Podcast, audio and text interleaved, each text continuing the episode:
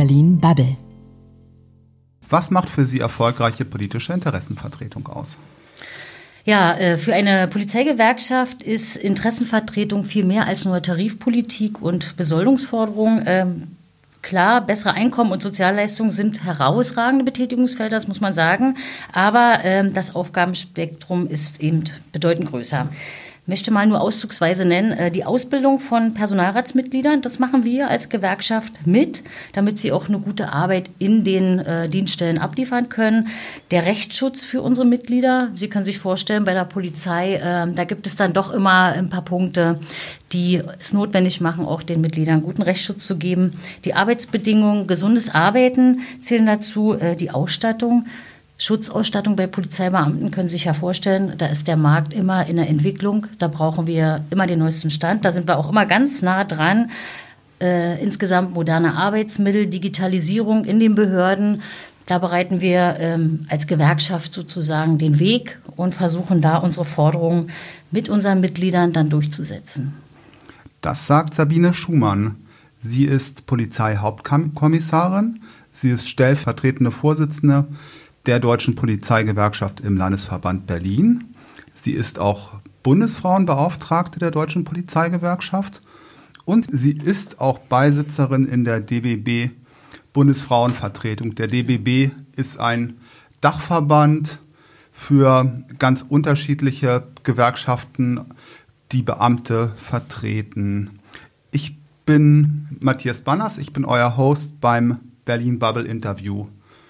Frau Schumann, Sie haben jetzt lauter Themen aufgezählt, aber was natürlich interessant wäre, wie machen Sie das ganz konkret mit diesen verschiedenen Themen? Ich habe gesehen, Sie haben auch ein breites Spektrum an Gremien bei der Gewerkschaft. Ähm, haben Sie ganz viele unterschiedliche Experten, die mit Politikern sprechen oder ist das gebündelt?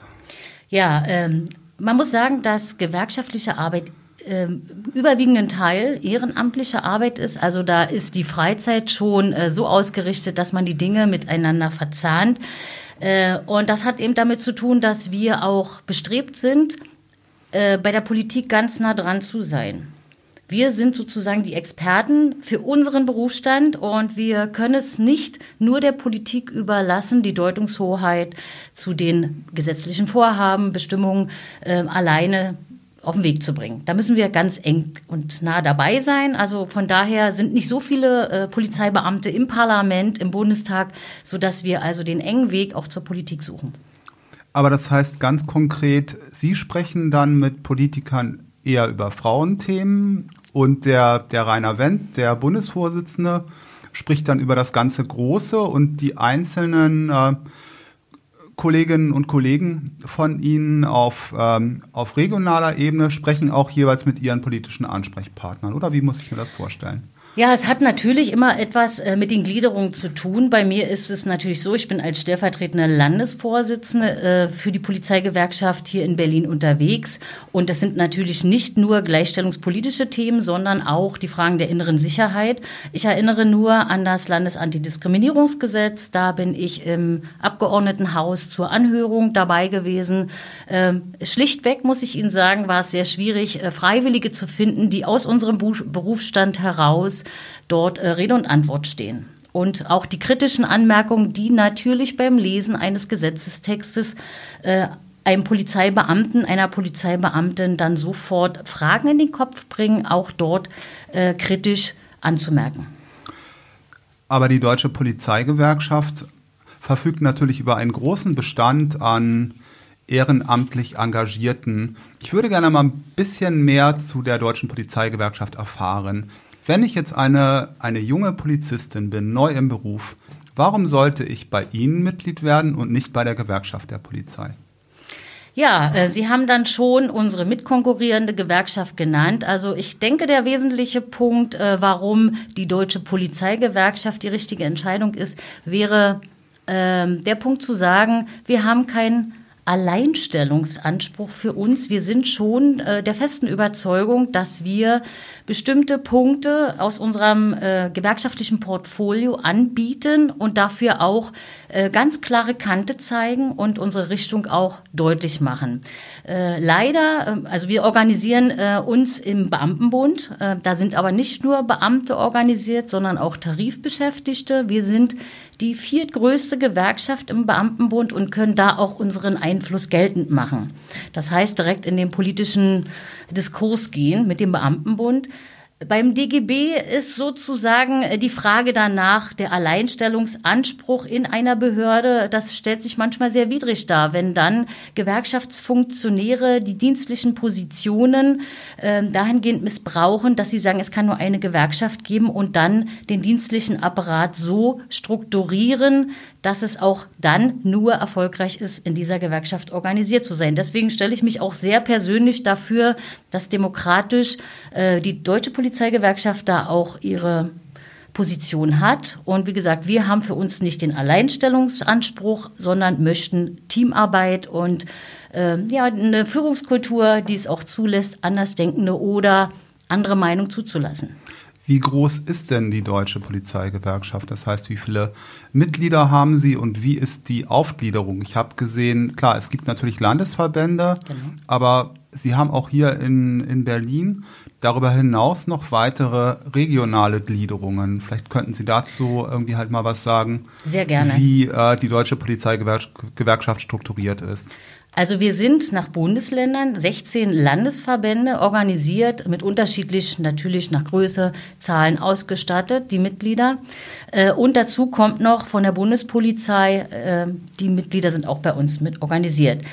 Wir sind äh, wachsend, im Moment kann man sagen, knapp über 100.000 Mitglieder in unserer Organisation, wobei wir je nach Region 20 bis 25 Prozent Frauenanteil bei uns beheimatet wissen. Wäre jetzt meine nächste Frage ja? gewesen, aber gut, dass Sie schon abgeräumt haben.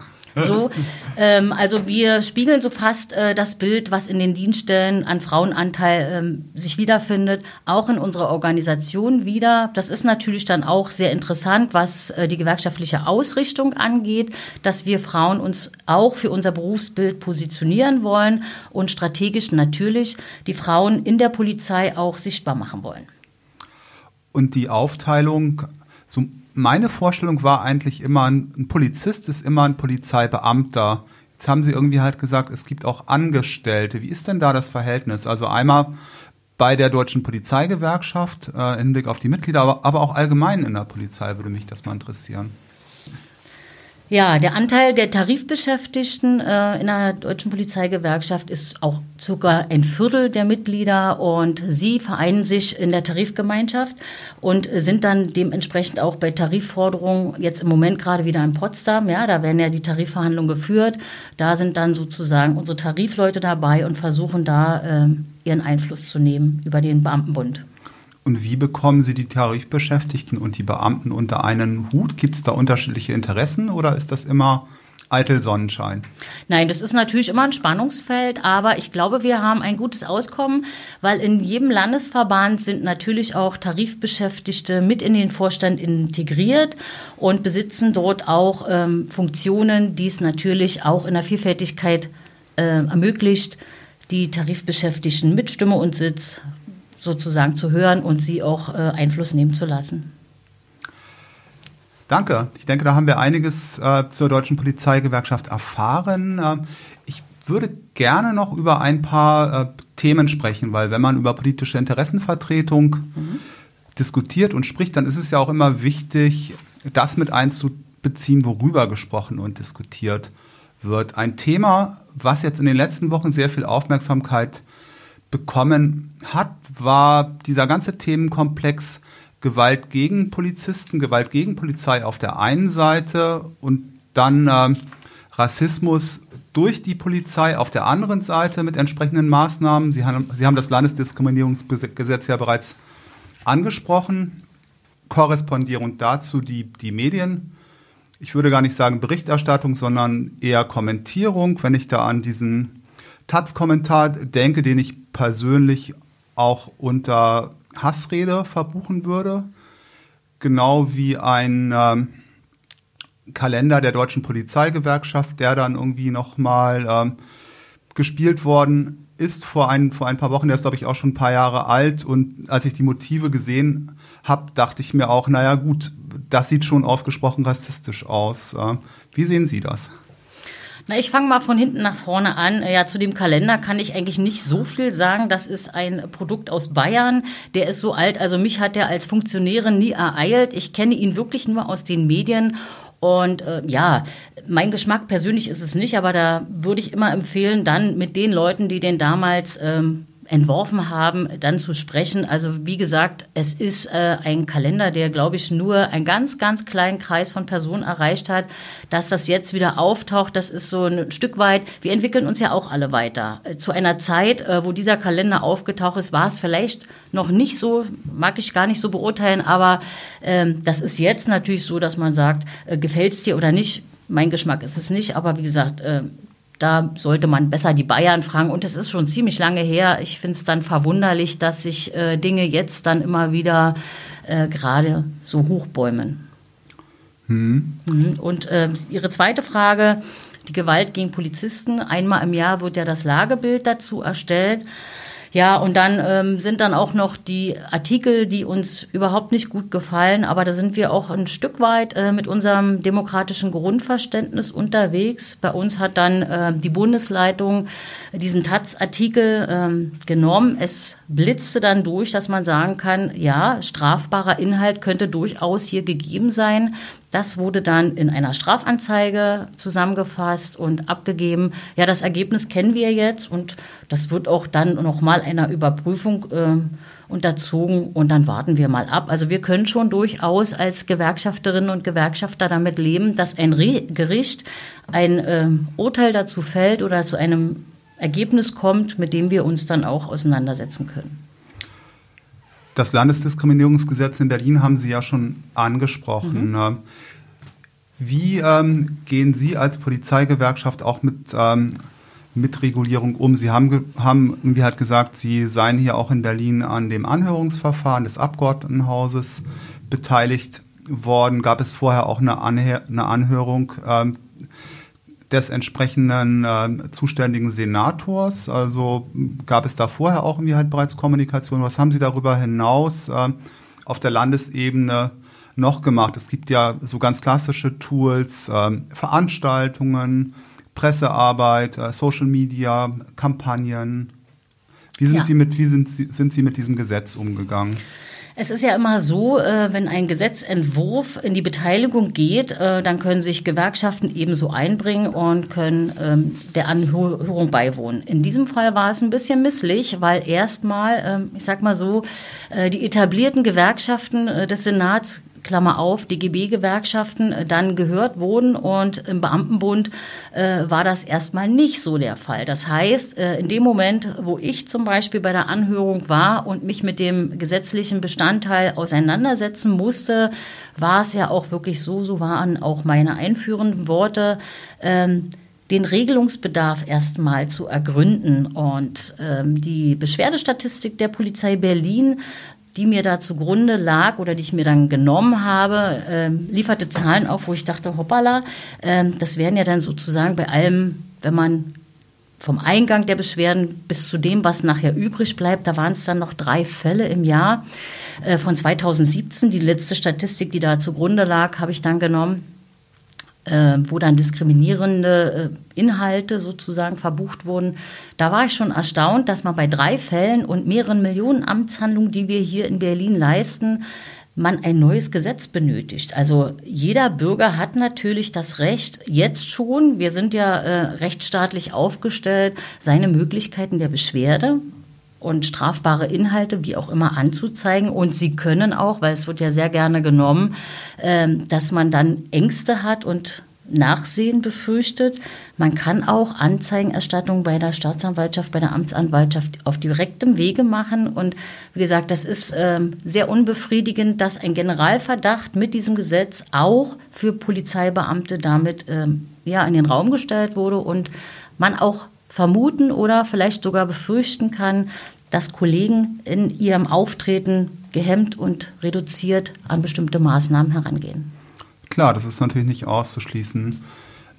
Mir ist aufgefallen, es gab natürlich auch einige Verbände, die vorab ein, ein solches Gesetz äh, gefordert haben. Gibt es da Gesprächskanäle zwischen Ihnen und, ich sag mal, irgendwie halt den Verbänden, die sich für ein solches Gesetz stark gemacht haben?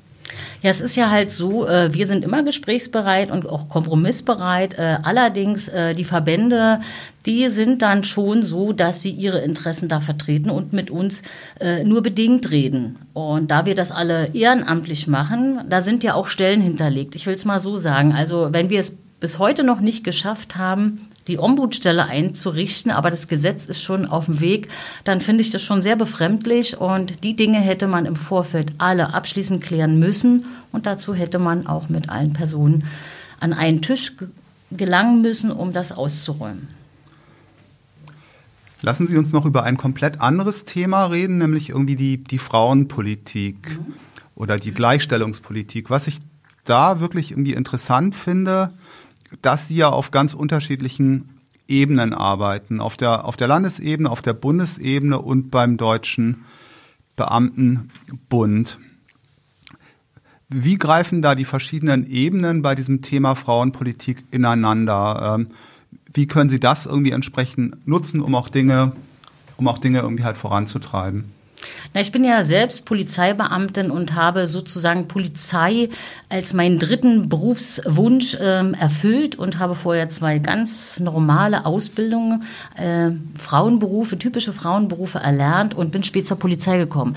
Damit weiß ich auch, welche ähm, Wege eine Frau bei der Polizei nehmen kann und welche Dinge sich schwierig gestalten. Das heißt, Frauen in Schichtarbeit und gleichstellungspolitische Fragen, die ploppen da extrem hart auf.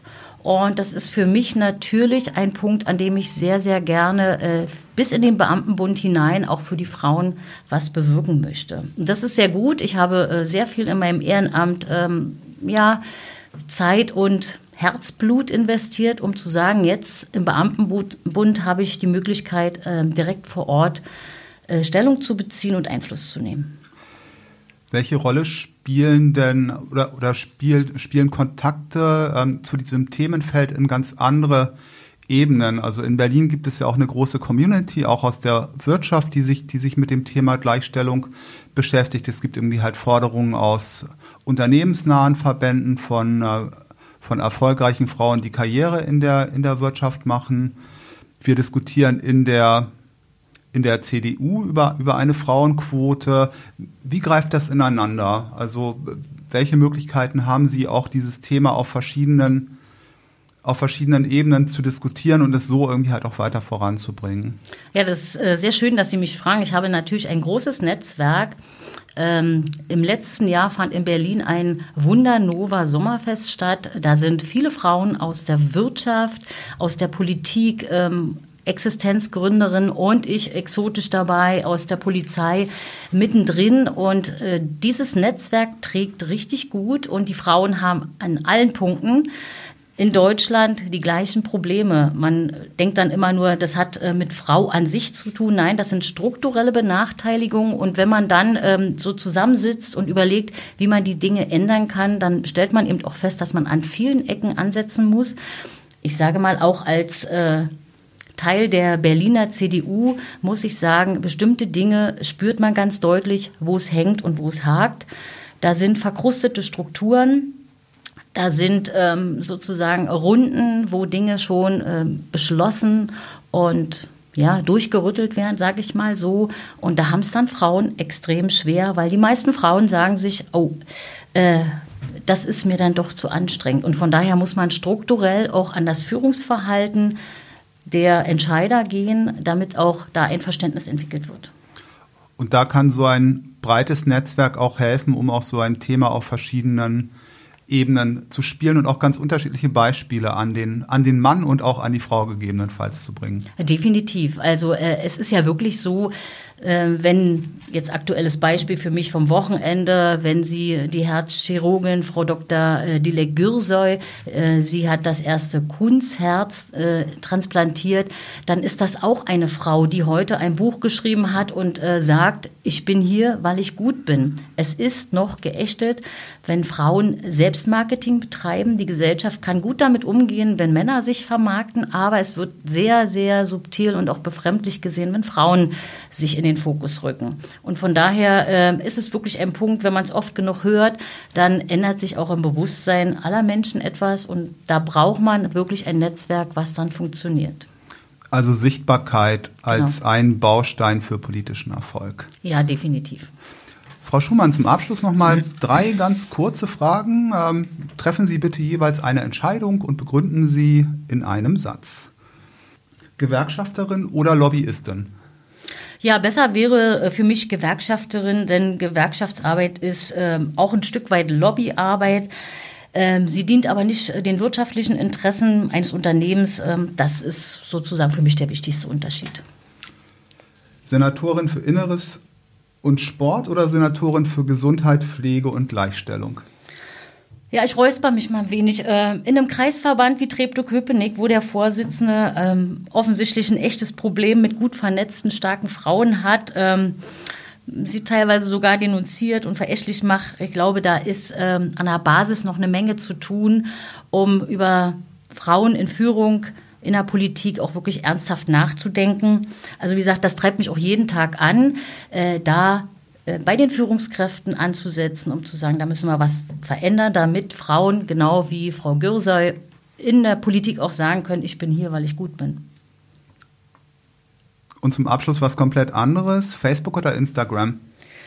Ja, äh, nicht nur, beides und noch viel mehr. Also wir müssen heutzutage gut vernetzt sein, um unsere äh, Informationen zu streuen, denn Gewerkschaftsarbeit ist nun nicht mehr so wie früher, dass man sich nur bei Kundgebungen trifft, sondern unsere Botschaften müssen wir natürlich auch über die sozialen Netzwerke spiegeln.